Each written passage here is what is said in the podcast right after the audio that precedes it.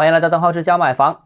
在过去的一个礼拜时间里面呢，管理层关于房地产的表态是一个接一个。那首先呢，是国务院副总理刘鹤指出，房地产是国民经济的支柱产业。针对当前啊出现的下行风险，我们已经出台了一些政策，正在考虑新的举措，努力改善行业的资产负债状况，引导市场预期和信心回暖。那接着呢，呃，中央经济工作会议上面呢也是大篇幅的提到了房地产。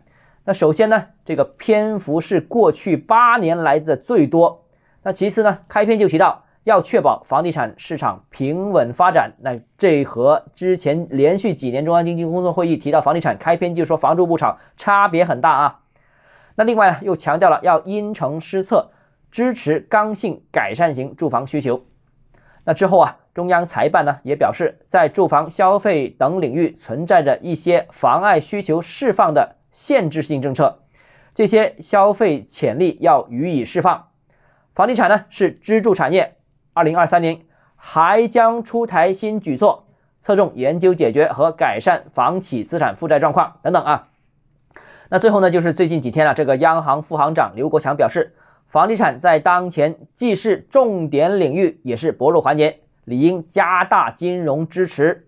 房地产对居民生活和财产、宏观经济循环和产业链稳定、政府财政及金融市场影响。